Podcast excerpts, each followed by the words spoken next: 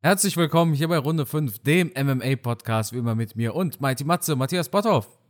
Auch von mir ein herzliches Willkommen. Schön, dass ihr eingeschaltet habt und super, dass ihr uns zuhören wollt. Ja, eine Sache ist mir vorab eingefallen und zwar, ihr habt uns nicht nur auf Spotify bewertet, sondern auch bei iTunes. Das ist, das gibt's ja auch noch tatsächlich. Viele hören ja auch bei Apple die Podcasts und äh, vor allem cool, immer da auch einen kleinen Text zu lesen. Matthias, einer hat, ich glaube, fünf Sterne gegeben, aber hat gesagt, ich unterbreche dich zu oft. Hast du, auch, da, hast du auch das Gefühl? nee, überhaupt nicht. Da ging es um die äh, Sache mit Miami. Was, also, also ich muss auch dazu sagen, manchmal haben wir schon äh, ein bisschen Zeitdruck, aber wir sagen dann ja auch nicht äh, so direkt, zack, wir müssen hier aufhören, sondern man versucht das ein bisschen authentischer dann zu gestalten, wenn's, wenn äh, so die Schlusszeit sich anbahnt. Aber heute haben wir äh, keinen Zeitdruck. Ja. ja. Nein, also ich habe nicht das Gefühl, dass, dass du mich da unterbrichst. Nein, um Gottes Willen. Ja. Wir sind ja auch sehr euphorisch. Da kann es natürlich auch schon mal sein, dass man dem einen äh, oder anderen ähm, ja, Wortlaut dann äh, nicht ganz mehr folgt und dann reinbricht. Und ähm, ja, aber wie gesagt, jetzt, ich habe nicht das Gefühl, dass du mir da Nein, brauchst dir keine Sorgen machen, Carsten. Alles gut. Kann ich wieder beruhigt schlafen, sagst du? Absolut, ja. Okay, absolut. gut. Ja, wir haben, also erstmal danke auch für die ganzen Bewertungen. Ne? Das, also ist wirklich, wir haben fast 200 jetzt bei Spotify. Cool. Das ist erste Sahne. Ja, wir haben aber nicht nur Bewertungen, sondern wir haben auch ein UFC-Event kommendes Wochenende. Und wir haben auch wieder Mighty Matze in Aktion, oder? Oh, hör auf. Das Wochenende ist so vollgepackt mit MMA für mich. Ich, pff, also ich, mein Kopf wird ja explodieren nach diesem Wochenende. Ich fahre erst nach München zu We Love MMA werde da also den ganzen Tag hautnah bei den Kämpfern sein, werde am Abend dann auch die Kämpfe kommentieren dürfen. Und wenn ich dann auf dem Nachhauseweg bin, dann geht ja fast schon die Fight Night los. Äh, Fight Night, sage ich, die, die UFC-Veranstaltung, der Pay-Per-View. Also das wird, wird ein Samstag vollgepackt mit MMA für mich und ich weiß nicht, worauf ich mich mehr freue. Auf die UFC oder auf We Love MMA, weil da bin ich natürlich hautnah, eng am Käfig dran, in erster Reihe. Das ist natürlich auch geil. Auf der anderen Seite haben wir UFC mit einer Fightcard, die sich echt sehen lassen kann. Also ein Kampf spannender als der andere. Wirklich klasse Event. Ich äh, ja, bin völlig gehypt auf das Wochenende. Ja, äh, ich muss auch dazu sagen, das ist jetzt natürlich nochmal was anderes bei We Love, weil beim letzten Mal war es ja in einem Fernsehstudio, ne? wie so im UFC Apex mäßig. Jetzt ja. ist es in der Halle. Also jetzt hast du auch ein paar Zuschauer mehr in der Halle, da kommt ein bisschen mehr Stimmung auf. Alex Popek, äh, der wird kämpfen, der hat gegen Jamal Hill mal gekämpft bei der Contender Series in der UFC. Hat verloren. Wir wissen ja, dass Jamal Hill dann in die UFC gekommen ist. Den kennen wir ja. Hat ja gegen Johnny Walker jetzt vor kurzem gewonnen. Und äh, ja, es gibt noch einen Titelfight. 23 Uhr bei Bild TV am Samstag. Matze, ich freue mich drauf. Also ich, äh, ich freue mich wirklich drauf, auch dich am Kommentatorenpult zu hören, weil ich immer noch der Meinung bin, dass du es wirklich gut machst. Dankeschön. Ich freue mich auch mega drauf und ich ähm, freue mich natürlich über jeden von euch, der uns nicht nur hier zuhört, sondern der auch am Samstag dann bei We Love MMA einschaltet. Und dann ist das eigentlich genau das richtige Aufwärmprogramm für die UFC, die ja praktisch im Anschluss daran startet.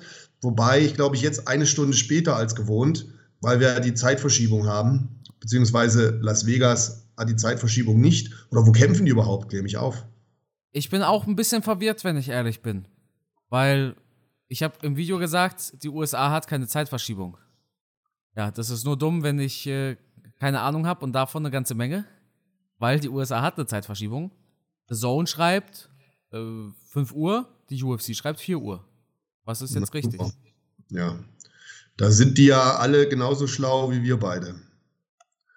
Vielleicht sollten wir erstmal abklären, wo findet der Event 273 eigentlich statt?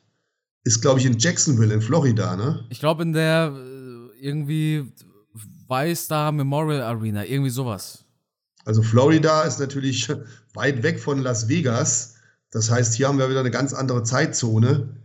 Ähm, ja, sollten sich alle unsere Zuhörer noch mal genauestens informieren, wann es denn dann von Samstag auf Sonntag losgeht. Ob ich, 4 Uhr ich, oder 5 Uhr. Ja, ich sag's mal so. Notfalls stellt euch lieber den Wecker um 4 Uhr und dann guckt ihr halt eine Stunde Prelims oder, oder hört nochmal den Podcast oder sowas. Anstatt dass ihr um 5 Uhr aufwacht und ihr seht gerade, wie Gilbert Burns sich die Arme hebt, weil er Hamza Chimaev submitten konnte. Ja?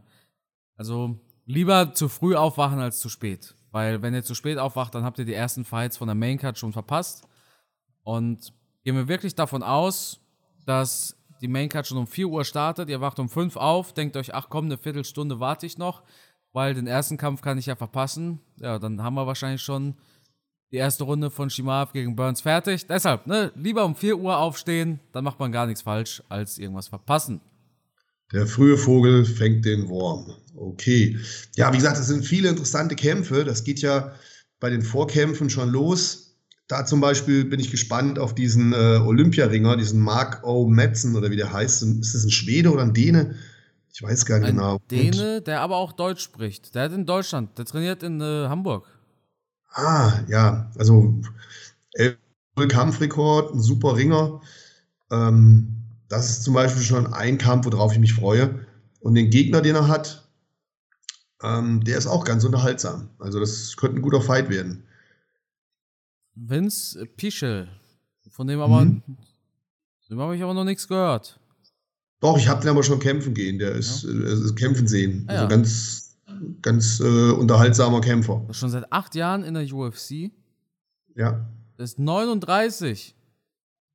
Ja, leider schon etwas älter, aber die letzten Kämpfe, die ich von ihm gesehen habe, haben Spaß gemacht. Sein, sein, Nickname, sein Nickname ist From Hell. Das weißt du, was ich witzig finde? Ich habe mir mal gedacht, wenn ich ein UFC-Fighter wäre, dann wäre mein Nickname einfach nur From. Mein Nachname ist ja Hell. Ne? Ja. Das, deshalb, ich sehe gerade, er heißt Vincent Pichel oder Vincent from Hell Pichel, wie auch immer. Ja, wir haben auch einen alten Bekannten auf der Fightcard und zwar Alexei Olejnik. Den gibt es ja auch noch. Ja, Wahnsinn, der wäre auch nicht tot zu kriegen. Die, wie, wie nennt er sich? Die, die Anaconda oder sowas? Die Boa Constrictor. Die Bo äh, wie gesagt, super Bodenkämpfer. Ähm, der wird dann auch immer wieder ausgegraben. Ja, und dann haben wir auch noch äh, Mickey Gall oder Gell. Mhm. Den gibt es auch noch. Den gibt es auch noch. Der hat damals gegen CM Punk gewonnen. Ja. Und den, den Dings, hat, hat er nicht auch den Dings geschlagen? Hier, den, äh, den schönen, den schönen Karatekämpfer. Sage Northcutt. Ja. Oder ja, stimmt, der hat er, hat er. Hat er geschlagen. 2016, ja. Da ist der mir eigentlich das erste Mal aufgefallen. Ey, was ist aus dem eigentlich geworden? Ja, der hat doch dann äh, in, ja, ja, drüben gekämpft und hat doch diesen bösen Knockout gehabt, ja. wo das ganze Gesicht zerbrochen war, wie so ein hingefallener Tonkrug. Genau, aber ist jetzt drei Jahre her. Da kam nichts mehr. Na, nach so einem Knockout hat man vielleicht auch keinen Bock mehr, wenn dein ganzes Gesicht verdrahtet wurde und ähm, du jedes Mal, wenn du am Flughafen bist, da umzingelt wirst, weil da der Metalldetektor losgeht. genau. Der ist aber erst 26, der hat ja noch ein bisschen Zeit. Ja, aber ich glaube, dass der nicht mehr zurückkommt. Der ist nicht der Typ dafür. Warum? Weil er, also, weil er gut aussieht, oder? Nein, weil er, weil er einfach schon zu früh erkannt hat, dass er immer wieder harte Niederlagen hinnehmen musste. Und dann sieht er da einfach keine Zukunft. Ich glaube nicht, dass er dann die, die Eier hat, da weiterzumachen. Wo soll die Reise hingehen? Dann kann er im Showbusiness oder mit anderen Dingen, die er macht, erfolgreicher sein. Ja, prinzipiell stimmt das schon, aber es gibt ja immer wieder diese Ausnahmen, ne? Ich meine, was, ist, was hätte sich ein Charles Oliveira vor zehn Jahren gedacht? Als ja. er sein Debüt gegeben hat, als er dann drei Niederlagen in Folge hatte, oder Glover Teixeira, als der seinen 40. Ja. gefeiert hat. Ja, aber es gibt halt ähm, Menschen oder Athleten, Kämpfer, die, wie du gerade aufgezählt hast, die haben oftmals keine andere Perspektive. Denen bleibt dann nur das Kämpfen. Und so ein Northcutt, der halt als Personal Trainer und Trainer da gut aufgestellt ist und gut aussieht, ähm, aus gutem Hause, glaube ich, kommt, wenn ich es richtig in Erinnerung habe, der hat einen anderen Background als jetzt jemand, der wie Charles Oliveira wirklich von der Straße kommt in Brasilien. Und das ist jetzt nicht abwertend gemeint, sondern ist ja wirklich da in den Favelas aufgewachsen. Der hat sich ja praktisch von nichts nach oben gearbeitet. Ähm, da hast du manchmal keine andere Wahl, da bleibt dir nur kämpfen. Ja, eben. Ne, Nur wenn das Gesicht schon einmal so zerstört wurde, wie bei Northcutt, dann äh, weiß ich nicht, ob du da wirklich weiter kämpfen willst. Ja, das stimmt, ne? Also Oliveira und Teixeira, das sind zum einen beides Brasilianer und zum anderen, die hatten halt nicht diese Shootingstar-Karriere. Ne? Ja. Die sehen nicht aus wie der junge Ivan Drago. Sage Northcutt sieht ja, hat ja so ein bisschen diesen Ivan Drago-Look. Der könnte bestimmt bei einem Rocky-Film mitmachen als dessen Sohn. Ja, der, hat auch, der hat auch von Anfang an das Problem gehabt, dass er einen riesen Hype hatte und natürlich jeder irgendwie so Bock drauf hatte, den aufs Maul zu hauen. Ne? Ich weiß nicht, woher das kommt, aber irgendwie, ah, den Schönling, den Superstar, der immer smilende, der zigtausend Klicks auf Instagram hat, da hat halt irgendwie jeder Bock drauf gehabt, den richtig einzustampfen. Und das macht es dann auch nicht einfach für dich als Kämpfer, wenn du mit so einem riesen Hype im Rücken da abliefern musst. Das kann nicht jeder und das werden wir jetzt am Wochenende sehen, wie das ein Kamsa Chimaev umsetzen kann, wobei ich den als mental wesentlich stärker einschätze als ein Seish Noskat. Ja, ist das jetzt schon der Sprung? Ja, es sei denn, du willst vorher noch mal einhaken. Da haben wir ja noch einen äh, Rosenstreak gegen Tibura, was ich auch sehr interessant finde. Ja, Rosenstrike, einer, bei dem wir uns immer gefragt haben, wie kann der eigentlich so weit oben sein im UFC Heavyweight? Aber irgendwie performt er dann doch ganz gut. Ja, er hat ja auch noch einen Kampfrekord, der sich sehen lassen kann mit 12 zu 3. Ähm, ich glaube aber, wie hat er jetzt seinen letzten Kampf eigentlich bestritten? Ich weiß es gar nicht. Hat er nicht gegen Augusto Sakai gekämpft, der Brasilianer, der aussieht wie ein Asiate? Nein, als letztes hat er, glaube ich, gegen Curtis Blades verloren. Rosenstrike hat gegen Curtis Blades gekämpft? Äh, Tatsache, ich sehe es auch gerade. Als der, letztes? Der, der, ja, ja, tatsächlich. Gegen Curtis Blades verloren und davor hat er gegen Augusto Sakai gewonnen. Ich erinnere mich ja mal so gar nicht an den Kampf. Gesundheit. Ah, Dankeschön. Ja, ich kann mich auch nicht mehr so richtig dran erinnern. Ist jetzt auch schon ein halbes Jahr her, meine ich. Das war bei Volkanowski gegen Ortega. Krass. War auf der hat Main Card. Hat man irgendwie verdrängt. Ja, ja. Tatsache. Ja, nee. Äh, ja, Rosenstrike gegen Taibura, beides sind halt so Heavyweights, die haben ihre Daseinsberechtigung in der Top 15, aber beides jetzt nicht die brutalen Killer. Taibura hat zuletzt gegen Alexander Volkov verloren. Ja. Ja, aber ich denke mal auch ein Kampf, der, der relativ schnell beendet sein wird. Da wird es nicht über die Runden gehen. Da wird einer zu Boden knallen, da bin ich mir sicher. Ja, dann würde ich sagen, kommen wir direkt zu den spannenden Fights auf der Main Card. Und zwar Hamza Chimaev versus Gilbert Burns. Eigentlich so das erste von drei Main Events, oder? Definitiv. Und wenn man eine Reihenfolge festlegen müsste, auf Platz drei wäre bei mir der Volkanowski-Fight. Ja, absolut. Und Platz eins und zwei, boah, schwierig, schwierig, schwierig, weil Sterling gegen Jan ist natürlich auch mega spannend und das kocht natürlich schon seit Monaten so vor sich hin, das Süppchen. Gleiches könnte man zu Gilbert Burns und Khamzat Chimaev sagen. Ähm, Chimaev, glaube ich, der Kämpfer, der als der Rookie, der Shooting Star Nummer 1 in der Vergangenheit angesehen wurde. Der ist in aller Munde, jeder spricht über ihn.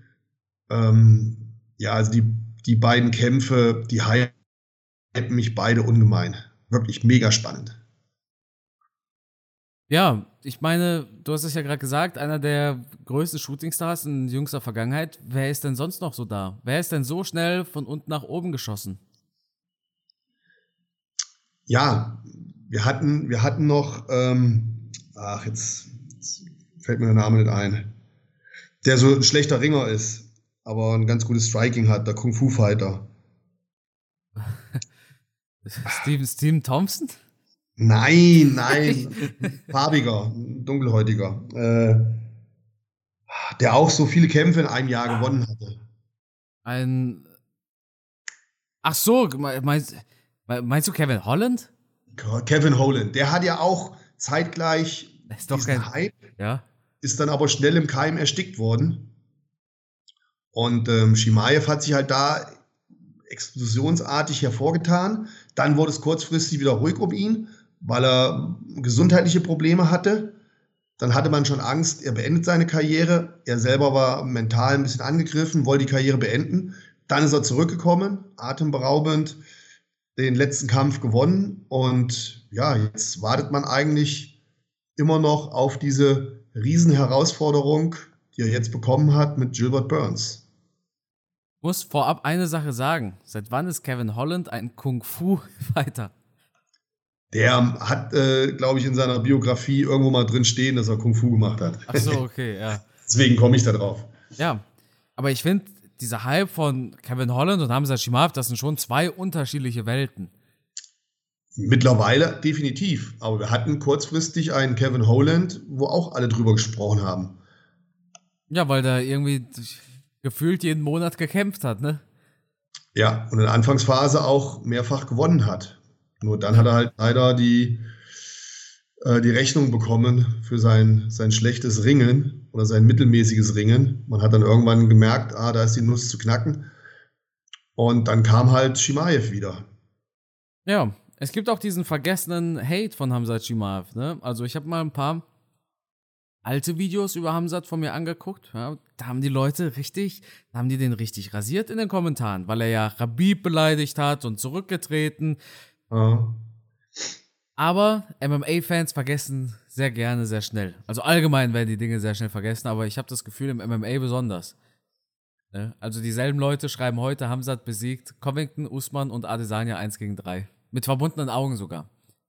Aber gut, trotzdem, der Hype ist real. Das muss ich schon sagen. Ich meine, ich verstehe zum einen, dass Shimaev kritisiert wird, weil die Leute denken, er ist overhyped. Auf der anderen Seite hat gegen legitime Leute gekämpft.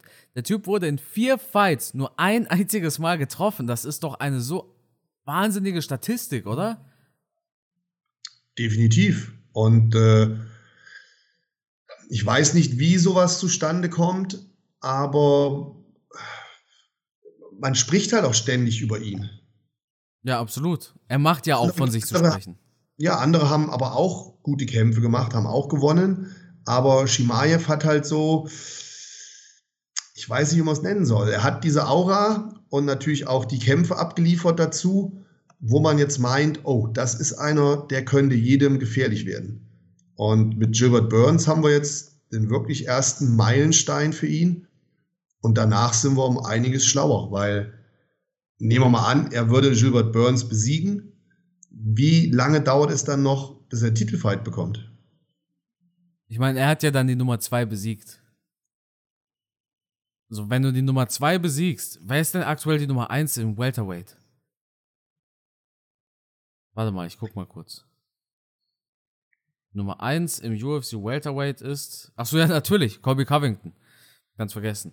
Äh, ja, also wenn er die Nummer 2 besiegt, prinzipiell wäre es schon möglich, dass er nochmal gegen Covington kämpft, während Kamaru Usman gegen Leon Edwards kämpft. Auf der anderen Seite kann ich mir auch vorstellen, dass man sagt, Covington, der kämpft jetzt gegen, äh, weiß nicht, Leon Edwards vielleicht, nachdem Edwards da gegen Usman verloren hat. So eine Geschichte wäre möglich. Alles ist möglich. Ich denke, es kommt darauf an, wie Hamzat gewinnt. Wenn er gewinnt. Das müssen wir auch mal ne, so sagen. Wir reden ja gerne mal im Vorfeld schon so, als ob er gegen Burns gewonnen hat. Aber wir müssen auch erstmal das Ergebnis abwarten. Ich finde gar nicht, dass es ein so einseitiger Kampf wird. Also ich denke, da unterschätzen super viele Leute einen Gilbert Burns. Also ich finde Gilbert Burns Weltklasse. Ich finde ihn super. Und ich meine sogar, ich hätte damals getippt, dass er gewinnt gegen Kamaro Usman. Gut, da lag ich falsch. Ja, das wissen wir mittlerweile alle. Aber es war jetzt auch nicht so schlecht, dass er chancenlos war, oder? Er war ja kurz davor. Ne? Und das vergessen ja viele. Ich glaube, keiner war so nah dran, Champion zu werden, seit äh, Usman vs. Woodley, als Usman halt dran war, sage ich mal. Ja. Ich finde, Burns hatte Usman mehr Probleme bereitet in dieser eine Sequenz als Colby Covington in seinen beiden Fights. Gab es einen Knockdown von Covington gegen, gegen Usman in beiden Fights? Nicht mit der Härte, wie, wie Burns Usman getroffen hatte. Ja. Burns das hat halt. Ein knappes Ding. Burns hat halt diesen Fehler gemacht. Der ist ja nicht draufgegangen, der ist ja nicht nachgegangen, ne? Der, der blieb ja so liegen und Usman ja. stand und hat sich halt regeneriert und Burns hat gesagt, komm doch runter, komm auf den Boden. Da hat so der letzte Killerinstinkt gefehlt irgendwie. Was denkst du denn? Hamza Chimaev versus Gilbert Burns, wer macht's? Ich weiß gar nicht, was ich mir wünschen soll. Auf der einen Seite wünscht man sich natürlich, dass Chimaev gewinnt, weil ich denke, er wird dann in seinem nächsten Kampf voraussichtlich schon gegen Kamaru Usman kämpfen, weil das Risiko zu groß ist, dass er vielleicht doch gegen einen Colby verliert. Und dann kann man keinen Kampf gegen Kamaru Usman rechtfertigen. Dann hat man wieder die Konstellation Kamaru Usman gegen Colby Covington und noch ein Fight von den beiden würde sich halt nicht gut verkaufen. Aber wenn Kamsat jetzt gewinnt, dann der nächste Kampf gegen Kamaru Usman würde sich, glaube ich, brutal gut verkaufen lassen und wäre natürlich dann auch seinem Hype schon ein klein bisschen gerecht. Auf der anderen Seite, ich bin Gilbert Burns Fan. Ich ich mag den einfach. Ich, der hat über Jahre hinweg abgeliefert in der UFC. Ich habe immer mit viel Freude seine Kämpfe gesehen.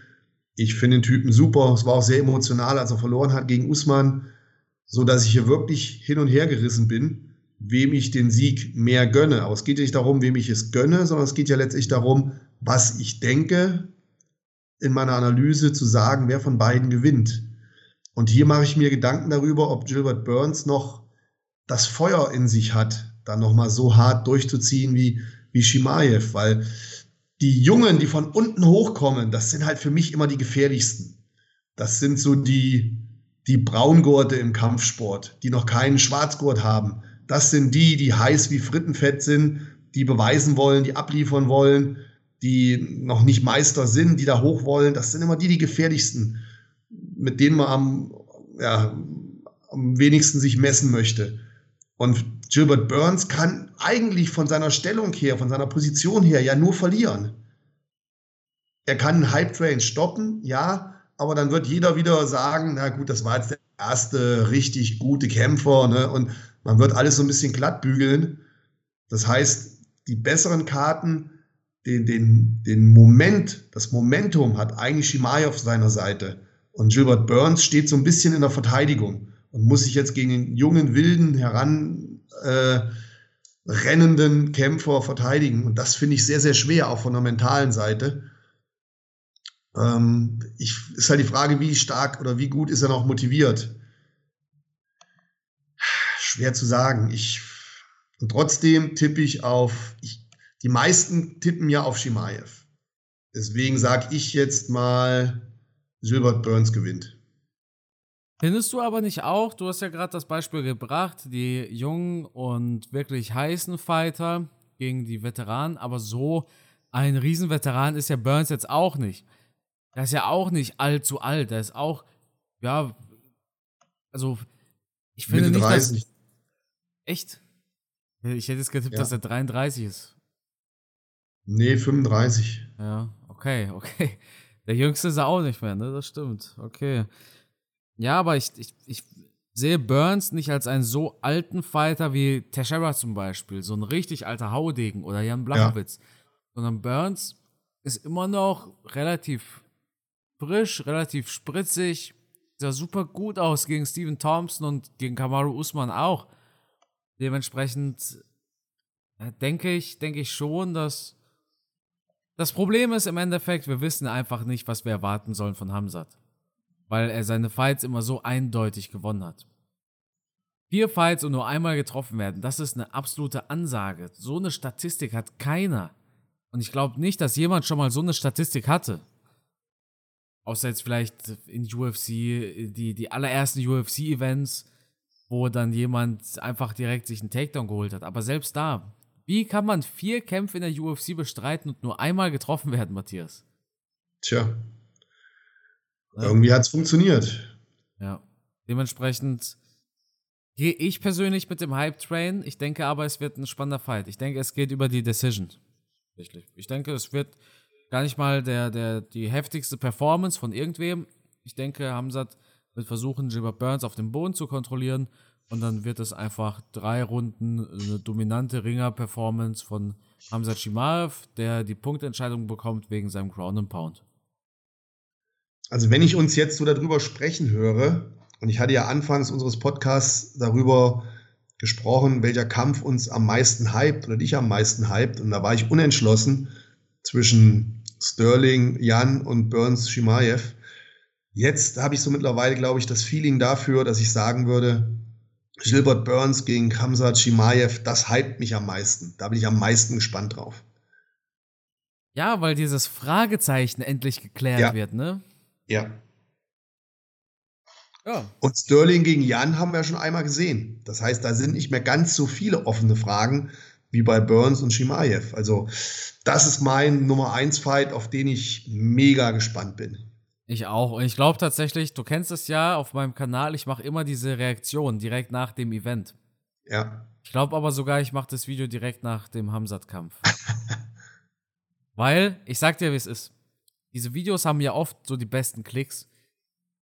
Und das kommt zum einen natürlich von diesen Zuschauern, die tatsächlich wach sind, aber ein großer Teil, 20 bis 30 Prozent der Klicks, kommen von Leuten, die auf YouTube nach diesem Kampf suchen. Ja. Und die Leute werden nach dem Hamzat-Kampf nach seinem Kampf suchen und nicht nach Volkanovski gegen Korean Zombie. Ich finde, also meine Überlegung war tatsächlich, ob ich damit bis zum Sterling-Fight warte oder bis zum Hamzat-Fight. Aber Volkanovski hätte ich nicht abgewartet, weil ich da einfach mit gar keiner Überraschung rechne, wenn ich ehrlich bin. Aber, ja, gucken wir mal. Wahrscheinlich kommt es doch nach dem Shimal-Fight, einfach weil es ja, mehr Klicks bringt. Kommen wir aber mal zu Aljamain Sterling versus Piotr Jan. Erinnern wir uns mal an unsere Prognose von damals, Matthias? Ich habe ja gesagt, dass Aljamain Sterling gewinnt und ich hatte ja auch recht, oder? Ja, du hast recht, wobei äh, die Zuhörer werden mir zustimmen. So ein klein bisschen hatte der Matze auch recht. Was hast du denn nochmal gesagt damals? Ich meine, ich hätte gesagt, äh, Petre Jan gewinnt. Ach so, ja, aber naja, ich meine, es gibt ja, wenn es darum geht, wer gewinnt, wer ist am Ende der Sieger, dann gibt es in den allermeisten, allermeisten Fällen nur richtig oder falsch. Ne? Ich bin halt der Sieger der Herzen gewesen. Ich hatte recht, Matthias.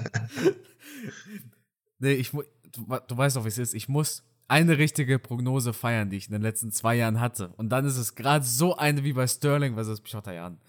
Aber ja. mal Spaß beiseite. Aljamain Sterling startete damals gar nicht mal so schlecht in den Kampf. Hat die erste Runde auch gewonnen, aber das hat fast jeder gegen Piotr Jan, oder? Auch Aldo sah gut aus gegen Piotr Jan in der ersten Runde. Auch Corey Sainthagen. Also, der einzige Fight, wo Piotr Jan in der ersten Runde schon gut aussah, war gegen John Dodson. Das war bei einer UFC, bei einer ganz besonderen UFC Fight Night. Und zwar in Prag. Oh. ja, genau. Ich schaff's immer wieder, diese Anspielung zu machen. Piotr Jan damals gegen John Dodson. Und äh, aber sonst gegen diese hochkarätigen Fighter liegt er in der ersten Runde immer hinten, aber dann dreht der auf. Der dreht dann so richtig auf. Und in meinen Augen ist Piotr Jan der kompletteste Kämpfer der gesamten UFC. Ich wollte darüber auch noch ein Video heute machen. Also, Usman ist die Pound for Pound Nummer 1, aber wenn ich dran denke, wer hat das beste Ring gepaart mit dem besten Distanzgefühl, dem besten Boxen und Striking allgemein, wer ist das beste Komplettpaket, dann ist das eigentlich Piotr Jan, oder? Jetzt haust du aber einen raus. Junge, Junge, Junge, Junge. Das gibt jetzt ganz viele Kritik und wenig Sternchen, oder, liebe Zuhörer? Wie seht ihr das? Wer, wer ist denn besser?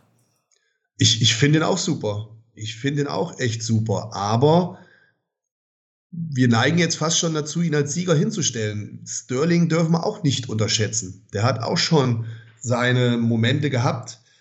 Ähm ich glaube nicht, dass es ein einfacher Fight wird für Petrian. Aber trotzdem gehe ich da schon mit dir. Der Typ ist, äh, der Typ ist der Hammer. Ich finde ihn auch wirklich gut. Ja, absolut.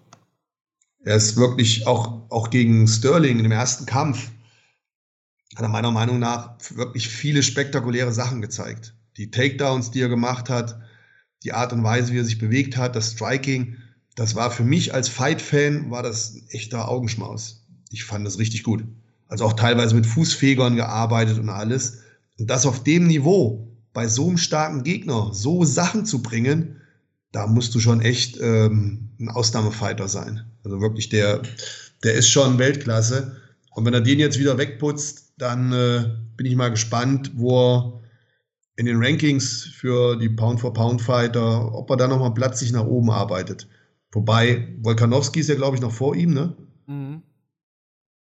Der könnte natürlich damit seine, seine Position auch stabilisieren.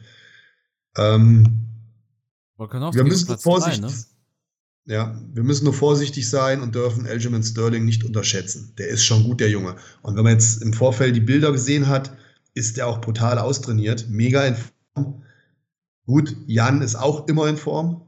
Das ist auch ein echt harter Hund und auch ein richtiger Arbeiter. Das, ist, das sieht man dem irgendwie an. Das ist kein Typ, der viel redet. Das ist ein Typ, der arbeitet und der abliefert. Und ähm, hier können wir auf alle Fälle einen spannenden Kampf erwarten, weil das Ganze halt schon so aufgeladen ist. Und Elgin Sterling tut auch die letzten Tage jetzt noch alles dafür, um ja, den Kampf zu hypen und vielleicht sogar auch Jan so ein bisschen aus seiner Komfortzone rauszuholen, indem er ihn mental so ein bisschen triggert. Ich glaube, das bockt Piotr Jan gar nicht. Der versteht doch gar kein Englisch. Bin ich auch bei dir. Aber Sterling versucht es halt trotzdem. Ne? Was auch immer seine Motivation ist, jedenfalls sorgt er dafür, dass er im Gespräch bleibt und dass da immer noch mal eine Spitze rübergeworfen wird. Und ja. mit Sicherheit wird Jan jemanden finden, der ihn das ins Russische übersetzt. Ja, aber also, ich meine, Matthias, wenn ich jetzt kein Deutsch könnte, ja, ich würde keinen darum bitten, dass mir jemand den ganzen Tag äh, mir vorliest, wie ich auf Deutsch beleidigt werde. Ja, aber du kriegst es ja dann schon erzählt von deinen Kumpels. Ja, klar, ja, die klar. Dann schon, hey Peter, guck mal hier, der Algerman, was hat er da geschrieben? Ja, Piotr Jan ist ja auch nicht ohne. Der beleidigt ja auch. Der disst ja auch. Ne? Ist ja schon ein gegenseitiges Ding. Und ja, gut, man muss schon sagen, du hast ja gerade die Physis angesprochen. Rein von der Physis her finde ich Aljamain Sterling beeindruckender. Piotr Jan wirkt so ein bisschen wie so ein Erdkundelehrer. Aber Piotr Jan wirkt auch wie so ein Erdkundelehrer bei Tag und Auftragskiller bei Nacht. Weißt du? Also so, so Piotr Jan wirkt so super unscheinbar, aber ist ein absoluter Killer im Octagon. Und Aljamain Sterling ist halt, ja, das Model. Aber, äh, ja, wenn man deine Adern im Kampf sieht, das, das gewinnt dir noch lange nicht den Kampf, ne? Da, da gehört noch einiges dazu. Nein. Nein, es gibt auch Typen, die ganz unscheinbar vom Körper her aussahen. Ähm, wie Anderson Silva zum Beispiel, der, ne, der sah eher aus wie eine Quarkspeise. Und trotzdem hat er brutal abgeliefert. Und bei Petre Jan gebe ich dir recht, ich bin mal im Knast gewesen. Also jetzt nicht inhaftiert, sondern zu Besuch. Und ja. da, da lief dann über diesen Knasthof, lief so ein Typ. Und der sah so aus wie, wie Jan. Relativ klein, 60 ne, Kilo rum, nichts Besonderes, so ein weißes, unschuldiges T-Shirt an. Und der sah so, ja, als wäre er so der, der, der Bub von nebenan, der hier im Knast spazieren geht.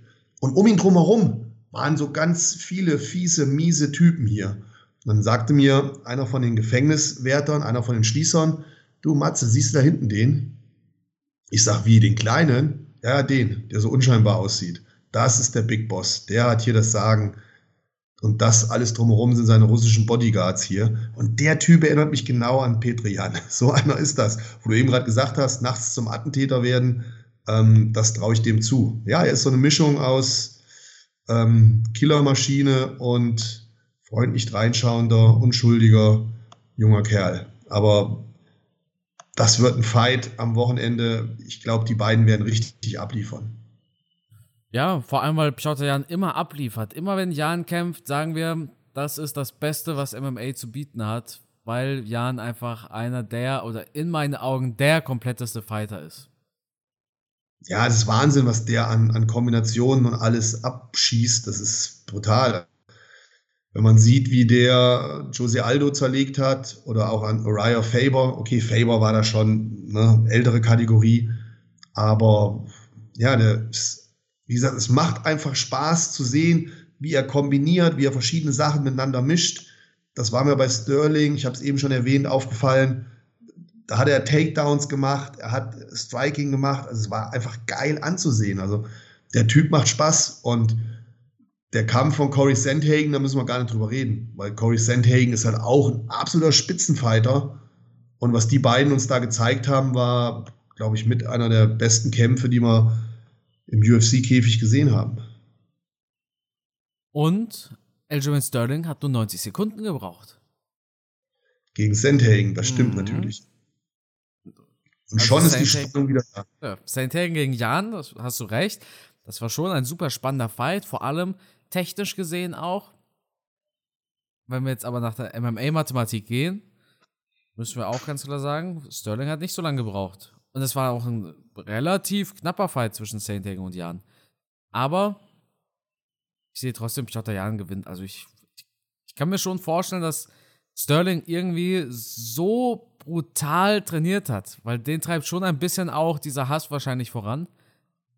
Aber Piotr Jan ist einfach der, der mit dem kühleren Kopf auch wahrscheinlich, ja. Der, der einfach seinen Gameplan durchzieht, der geht im Kopf diese Checkliste durch, der weiß genau, was er zu tun hat, davon weicht er auch nicht ab. Und Piotr Jan bringt diese Konsistenz, nee, nicht, nicht Konsistenz, sondern ähm, Kontinuität. Ja, genau. Ich wollte Kontinent sagen, aber das, das ist auch, auch das falsche Wort. Diese Kontinuität, weißt du? Der, ja. hat, der hat immer so eine, so eine gleichbleibende Leistungskurve nach oben. Der ist keine Achterbahn, sondern je länger der Fight geht, desto besser wird er auch. Und deshalb denke ich einfach, dass Piotr Jan gewinnt. Durch eine Decision. Ja, denke ich mir auch. Denke ich mir auch. Und wenn Aljamain Sterling gewinnen sollte, dann durch Submission. Ja, durch sein starkes Wrestling. Wobei, wer hat die Takedowns gemacht im letzten Kampf? Jordan. Ja, also es wird auf alle Fälle ein geiler Kampf, da bin ich mir sicher. Beide sind, sind wirklich hoch motiviert, da bin ich mir auch sicher. Der Kampf wird uns auch nicht enttäuschen, da bin ich mir auch sicher. Ich bin mir nicht sicher, wer gewinnt, aber ich tippe auch auf Jan. Jo, Main Event. Alexander Volkanovski versus Brian Ortega. Ja, Matthias. Äh, nicht, nicht gegen Ortega. Ich, ich, so jung. Ja. Das, das, das ist der Wunschkampf, den du gehabt hättest. ja, genau. Nee, weil ich bin, hier, ich, bin, ich bin auf Topology, ne? Und dann sehe ich ja. ja die letzten Fights und Volkanovski und Korean Zombie haben gegen Brian Ortega gekämpft. Ja. Ja. Alexander Volkanovski gegen The Korean Zombie. Matthias, was für Gefühle weckt dieser Kampf in dir? Oh, ich habe gerade gegähnt. Ja. ich meine, am Ende Nein. werden wir vielleicht trotzdem überrascht sein. Aber ich persönlich, ich finde, das ist so von diesen drei Fights der unspektakulärste. Ja, Volkanowski ist einfach zu stark. Ich wüsste nicht, in welchem Bereich Jung ihn schlagen sollte. Ich kann es mir einfach nicht vorstellen. Tut mir leid. Ich meine, er ist ein guter Fighter. Ähm, ich habe den auch immer kämpfen gesehen, sehr gerne. Aber ich, ich kann mir einfach nicht vorstellen, dass, dass er einen Volkanowski schlagen kann. Ich kann es mir einfach nicht vorstellen. Weil in allen Belangen, was, was die Power betrifft, was da ist einfach Volkanowski eine eigene Hausnummer. Das ist eine Maschine, der Typ. Nee, tut mir leid. Ich, bei aller Liebe, das, wäre ein Upset, der wirklich mich aus den Wolken fallen lassen würde. Ja, ich glaube, anders kann man das auch gar nicht formulieren. Ich denke, da ist eigentlich schon alles gesagt. Wolkanowski in allen Belangen eigentlich der Bessere, ne? Ja, irgendwie schon. Ich, wie gesagt, ich, ich kann es mir einfach nicht vorstellen. Er hat auch eine super weiße Weste, der hat auch immer abgeliefert jetzt in der Vergangenheit. Ähm, ja, ist, äh, das, es müsste ein Lucky Punch sein. Ja. Lucky Punch und Lucky Kick, dass wirklich ein Volkanowski das vielleicht zu locker nimmt, die Deckung etwas vernachlässigt und dann in so einen Schlag reinläuft. Das kann natürlich immer passieren. Das würde ich auch hierfür möglich halten. Aber ansonsten von den kämpferischen Fähigkeiten gibt es da, glaube ich, keine zwei Meinungen, oder? Absolut. Keine Aber wer bei der UFC kämpft darf natürlich nie unterschätzt werden. Und um den Kampf jetzt noch mal ein bisschen spannender, spannender zu machen, auch ein Shan Sung Jung weiß, wie stark ein Volkanowski ist. Und manchmal braucht man vielleicht diese große Herausforderung, um in seiner Kämpferkarriere den nächsten Step zu machen. Und vielleicht ist das genau die Herausforderung, die Shan Sung Jung gesucht hat und hat trainiert wie in seinem ganzen Leben noch nie, ist motiviert wie in seinem ganzen Leben noch nie und überrascht uns dann alle. Aber der wurde ausgeboxt von Brian Ortega. Ja. Ich sag ja, das äh, wäre halt die Überraschung Nummer eins. Jetzt versuchst du ein bisschen den Kampf schön zu reden, Matthias. Ich wollte jetzt ein bisschen Stimmung machen, ein aber du hast Spannung den Stecker gezogen. ja. Nee, also ich, ich bin da tatsächlich. Ich weiß gar nicht, wie, wie sollte jetzt Volkanowski verlieren? Außer er unterschätzt ihn massiv. Das kann immer passieren, ja meine Worte. Wie gesagt, der eine, der hypermotiviert ist, der hier den Rocky-Effekt hat und der andere, der sagt, ah, komm her, catcht mich nicht, ich bin da entspannt und dann fängt er sich so ein Lucky Punch ein. Das kann halt immer mal passieren. Ähm, Anderson Silver mäßig. Genau, ja. genau. Anderson Silver damals bei GSP hat muss, ähm, das kann halt vorkommen. Ja, haben wir noch irgendwelche Themen, Matthias? Nö. Ich bin gerade am glaub, überlegen, was ist denn passiert? Nichts ist passiert, ne, in den letzten Tagen. Nichts ist passiert, nee. Ja, gut. Dann würde ich sagen, Samstag, 23 Uhr, Bild TV, Mighty Matze in Aktion bei Wheel of MMA in München. Und ab 4 Uhr, sagen wir einfach mal ab 4 Uhr, gibt es dann UFC 273. Für alle Leute, die jetzt keinen Fernseher zu Hause haben, so wie ich, also ich habe ne, einen Fernseher, aber ich habe keine TV-Sendeliste. Die können sich einfach äh, Bild Plus holen. Das kostet, glaube ich, 4 Euro oder 5 Euro im Monat. Da gibt es dauernd Angebote, ne?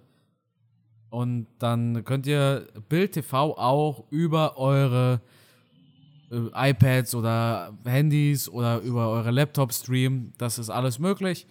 Und dann würde ich sagen, freue ich mich. Also ich habe wirklich Bock drauf. Ich bin gespannt auf den Fight von Popek. Er hat ja jetzt bei der PFL gekämpft, hatte verloren. Und äh, ich, am meisten freue ich mich aber auf Matthias Botthoff als Kommentator. Und dann würde ich sagen, Matze, das Schlusswort, das gehört natürlich dir.